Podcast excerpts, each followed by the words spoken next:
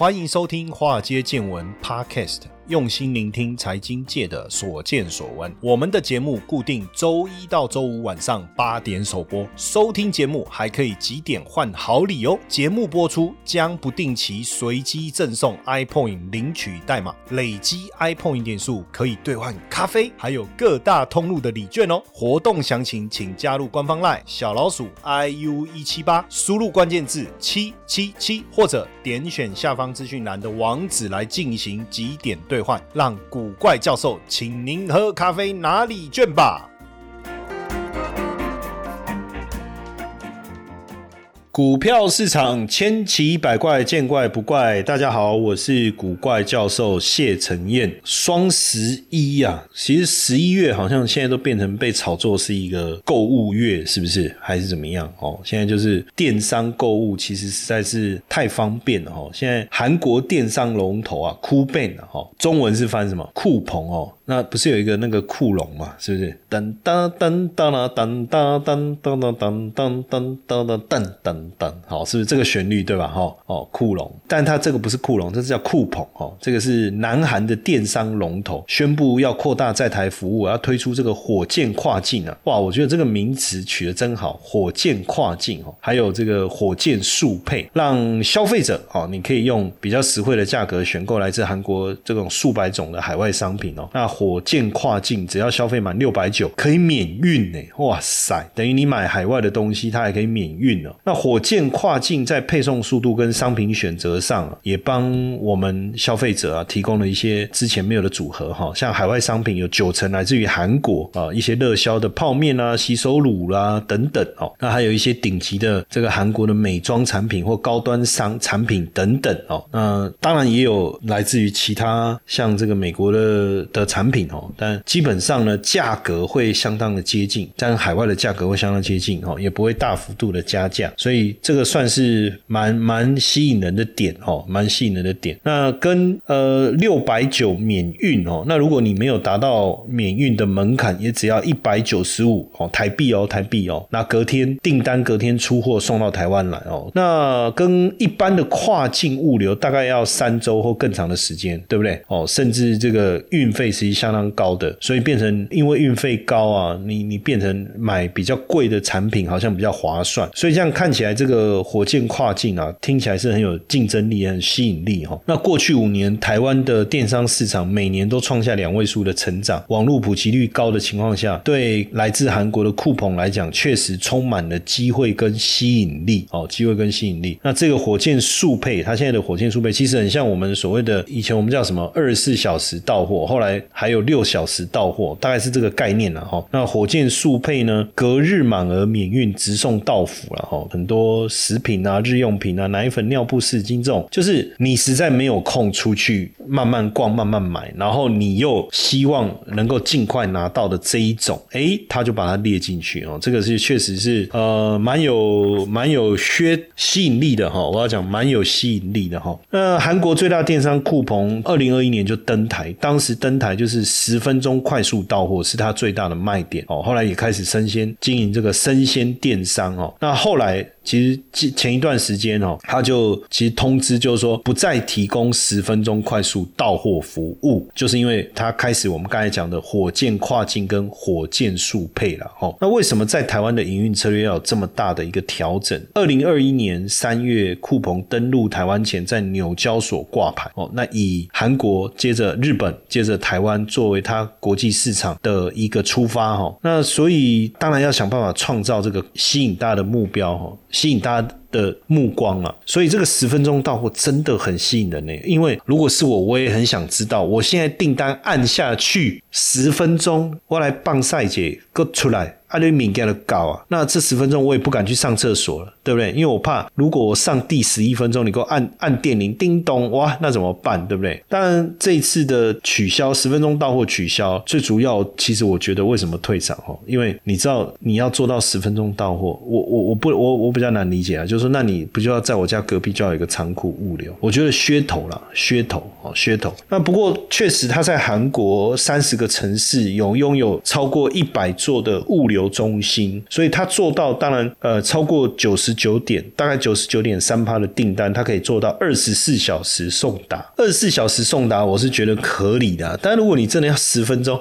哎，说实在你。你从哪里开始算？从几点开？从什么时间开始算？完成订单开始算？那你的配送的速度真的要很快了哈。那当然，因为接下来他们新的服务包括火箭跨境，包括这个火箭速配哈，所以他们也做了一些调整，我觉得也是比较合理的啦哈，比较合理的。那加上来台湾，他们初期又没有这个物流的基础，又不像这个全联哦，至少全联的分布的点还比较多。那全联他也不敢做做到十分。分钟啊，哦，你可能做到，他现在是像全年做小时达，就一小时，我觉得好像比较合理吧，对不对？哦，你至少这个路程掌握三十三十分钟的车程，然后包括你要取货送货，对啊，确实啊，所以所以你要做快速送货，你的仓储的数量确实是一个重点哈。那这个库鹏软银也有投资哈，在二零二一年三三月挂牌哈，当时挂牌，哎，第一天第一天的。这个开盘价就飙到了每股哎六十三点五元呢，就飙到每股六十三点三点五元呢。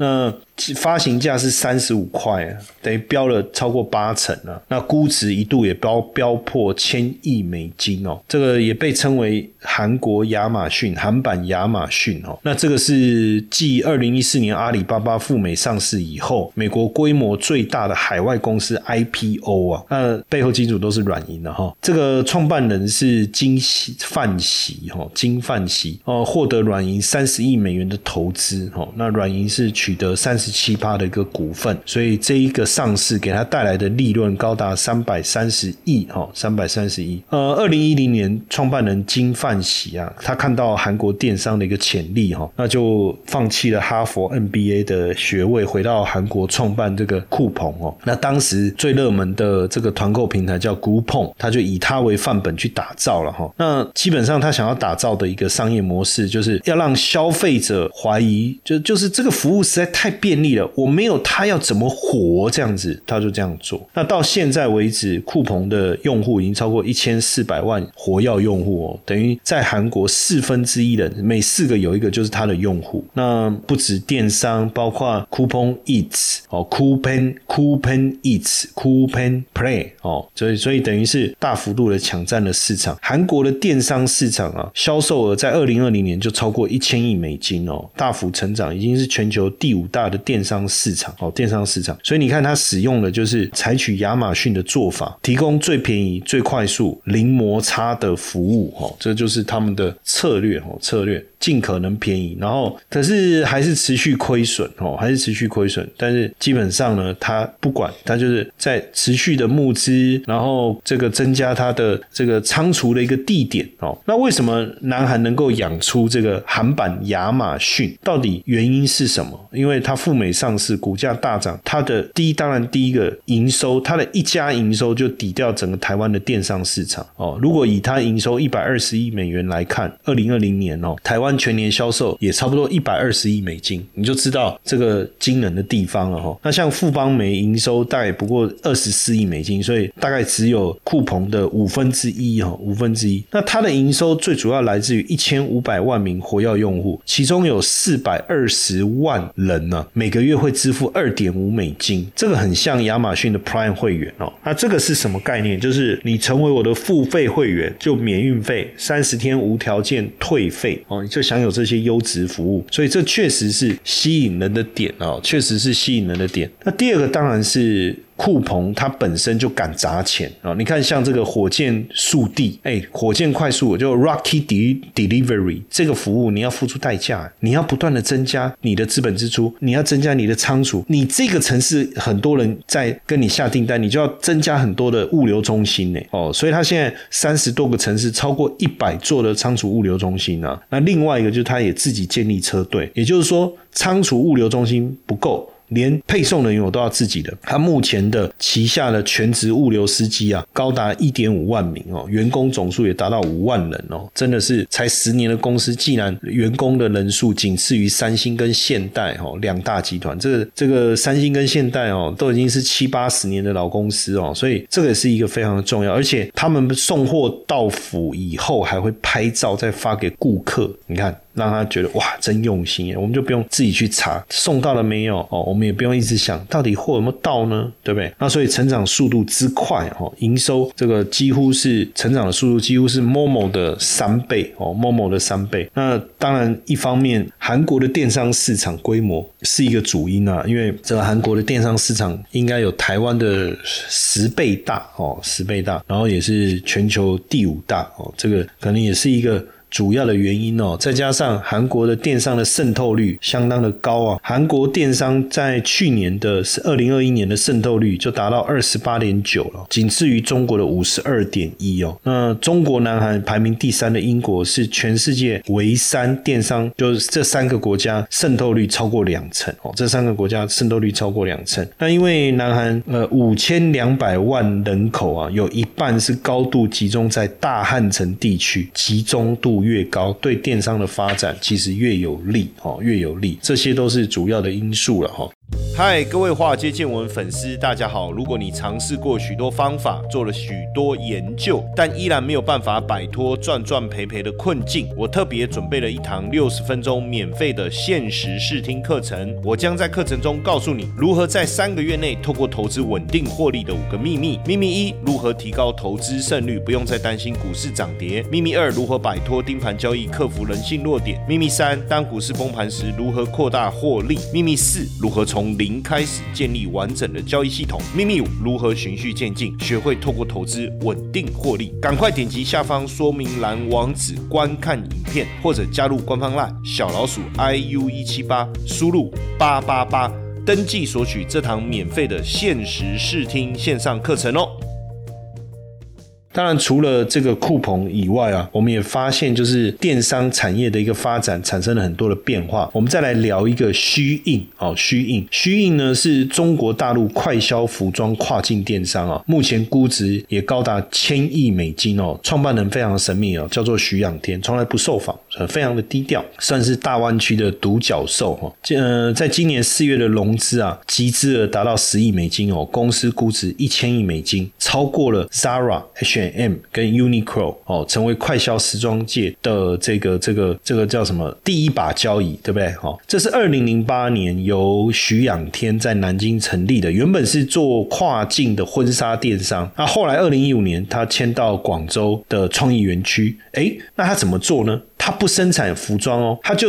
你这个创业园区附近有很多的服装代工，对不对？哦，那你就帮我代工，但你帮我代工，当地生产成本很低嘛。那接着他卖到哪里？他不在当地卖，因为当地人都知道这个这个就代工厂就在这嘛。这有什么？他就卖到海外去，卖欧美、卖日本、卖东南亚、卖中东。那没想到，当然就是疫情爆发哦。二零二零年疫情爆发以后啊，你知道大家也不能出门哦，不能出门，都在网络上购物，这第一个。第二个是什么呢？就是对于消费开始锱铢必较可是问题是还是要买漂亮的衣服啊，对不对？还是要打扮自己啊？诶，没想到这么便宜，十几块美金一条的裙子或上衣，美金一条一件上衣几块美金呢？哦，哇，那当然吸引了。所以二零二零年的业绩就爆冲了。哦，二零二零年的业绩将近一百亿美金啊，暴增了两二点五倍啊。二零二一年销售额一百五十几亿美金啊，也增加了六十趴。所以目前。前这个虚印的 A P P 是美国下载数量最多的哦，最多的 A P P 哦，那所以也让这个徐仰天创办人身价达到这个人民币四百亿啊，哇，真的是太惊人了哈。那当然有很多的传言，就是说哦，他是这个美籍美籍华人呐，什么什么没有啊？其实就是在中国大陆土生土长，但是也确实哈，这个是非常大、非常好的一个机会哦，非常好的机会。但预计可能要到美国公开。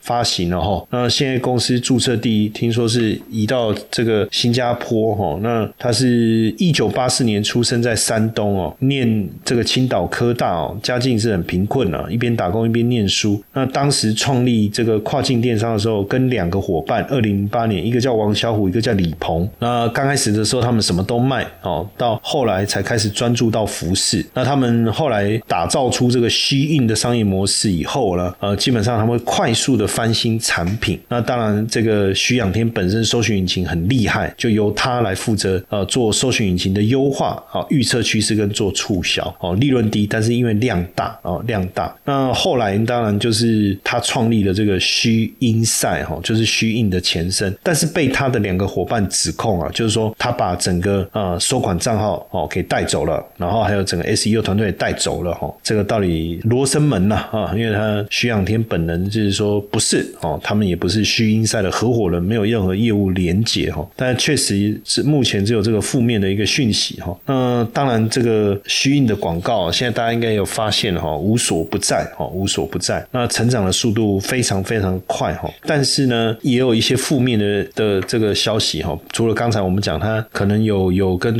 合伙人之间的一个问题之外，还有一个就是觉得这个成分啊哈，就是说他们也发现虚印的服饰，因为相对便宜嘛，他们也验出来说它的服饰当中有铅呐，有一些有毒的化学物品哈，有五分之一，他们抽样了三十八件，这是加拿大 CBC 的新闻所发表的一个调查报告哈，那三十八件分析样品当中有五分之一有令人忧心的有毒化学物哈，这样这个也是为什么有一些 Z 世代他们开始在抗议哈，而且包含可能快消的东西，就是你频繁的生产、消费、生产、消费、生产、消费，会不会给环境带来一些影响哦？这个也是大家在担心的一个部分哦。那也确实，然后他打造了这个这个传奇，你知道，现在现在因为虚运这个 A P P 下载数在美国应该数一数二了哈，算是美国青少年最喜欢的一个电商品牌，仅次于亚马逊哈，仅次于亚马逊，在五十四个国家 I O S 购物 A P P 当中，下载量是排名第一哦，在 Enjoy 的设备当中有十三个国家下载是第一哦，也就是因为他们的商业模式哦非常受到了青睐，但是呢，就像我刚才讲，也受到了历史时代的的这个抵制哈，因为不过快时尚如果是这样，那快时尚应该都都要抵制吧。是不是？我觉得主要还是说在那个形象上面的问题，因为就是快时尚产业个高碳排跟条件很差的这个劳工待遇啊，哦，劳工待遇，因为之前虚运的这个快闪店就被抗议者包围啊，甚至交通都附近都封锁起来。为什么？因为他们认为说你要证明啊，你没有奴役劳工啊，哦，这个可能也是一个争议啦。因为据说虚运供应商的广州的成衣厂有不少员工工作时数每一个礼拜长达七。七十五个小时是正常工时的一倍哈。那像这个状况，Zara 呢？哦，像这个呃 H&M 跟 Zara，像 Zara 就承诺说，他们到二零五零年纺织原料都是再生的哈。那 H&M 呢也加入这个安全协议哦，提升工厂的安全问哦。所以这个部分可能也是大家都要去关注的啦哈。那现阶段来看呢，其实我最近看到这个他们东西受欢迎的程度哈，比如说有网友在网络上看那个婚纱。件要五六万块哈，但是在虚印只要一千块就搞定婚纱哦，我想台币哦，我觉得这个可能就是它吸引人的一个点吧。还有包括像那种类似那种高档的高跟鞋，可能一双要一两万块的，在它的网站类似的款式也不到一千块搞定。当然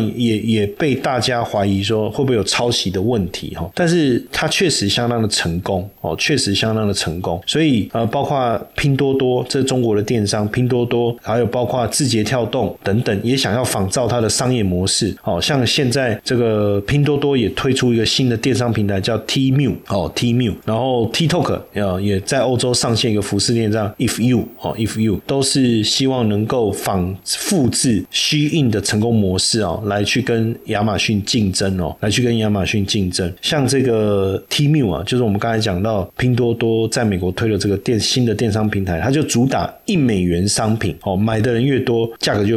什么意思哦？就是 team up。Price down，你买的人越多，有点团购的概念嘛。这一次买的人越多，那价格就就越低，哦，价格就越低。但会不会成功，我们再观察了哦。那包括字节跳动啊，它要透过它强大的演算法，那把商品推播给这个目标客群。那因为一般来讲，你你需要流量，TikTok 本身就有流量啊，对不对？那干脆他就自己来做哦，这个也是也是一个啦哦。但是当然，大家共同的目标哦，都是希望能够击败这个虚印哦，击败吸印，因为吸印的串起速度又快，也非常的成功哦，又非常的成功。那大家都想要来跟他做一个 PK 哈，做一个 PK。二零一八年拼多多上市以后啊，那一向不爱社交，也不愿意。走到这个台前，好像就低调哦。创办人接受媒体的访问哦，那也也当然，他们这个也把自己当做不同的世代来看哦，也就是他们觉得不需要去跟阿里、跟腾讯来比。哎，可是今天，所以他们把虚运当做同一个世代，这个蛮有趣的哈。那字节跳动、拼多多现在跟虚运之间的一个竞争哦，真的是摆到台面上来了哈，摆到台面上来，等于是战场越打越广哦，战场越打越广，市场。策略也越来越比较，像我刚才讲的 T T Mu 啊，现在外界已经解读说，它等于是在虚印的基础上去改造，然后以虚印的模式要来做全品项，把自营换成平台经营。哦，看起来确实有这样的一个味道，哦，有这样的一个味道。那为什么这个虚运能够崛起？当然，第一个它占据海外社群媒体早期的黄金期，它有积蓄比较可观的使用者的流量。第二个，它抛弃了传统跨境贸易重库存，它是打。通上下游的供应链呢，透过独立站推出大量的低价产品哦，那用数据导向迅速的制造爆款哦，迅速的制造爆款，所以等于是流量数据分析驱动供应链打造爆款这样的一个循环哦，这样的一个循环，所以算是呃掌握了一一个很好的一个机会了哦，掌握了一个很好机会。当然关注到跨境电商哦，我们也看到大家都主要的几个三个中国的电商同时在欧美。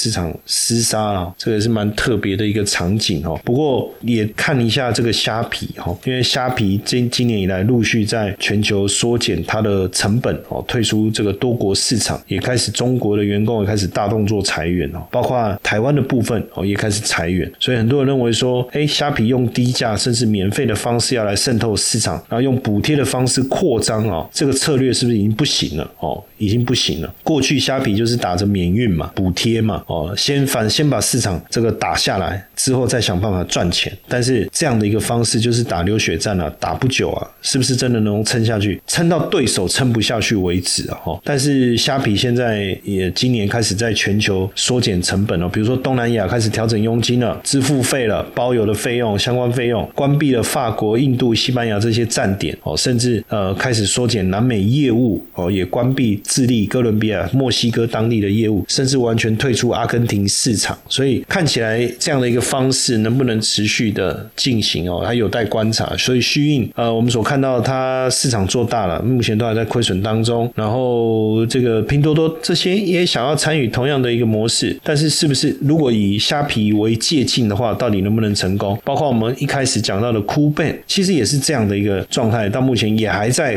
亏损哦，也还在亏损。所以呃，到底这这些平台能不能有一个？很好的运作，反倒像我们啊台湾的电商哦，像某某啊这些，其实获利都还算是稳定哦，所以反而不见得我们要害怕这些海外的电商啦，因为经营模式不同嘛，小白菠萝配的固嘛哦，所以虽然说当时这个虾皮来势汹汹哦，到现在看起来好像也开始慢慢要退出这个战场，那这个这个酷鹏现在也是来势汹汹，那能不能持续？我觉得我们也不用太过担心，做好自己的这个呃经营。我觉得，我想应该才是最重要的哈。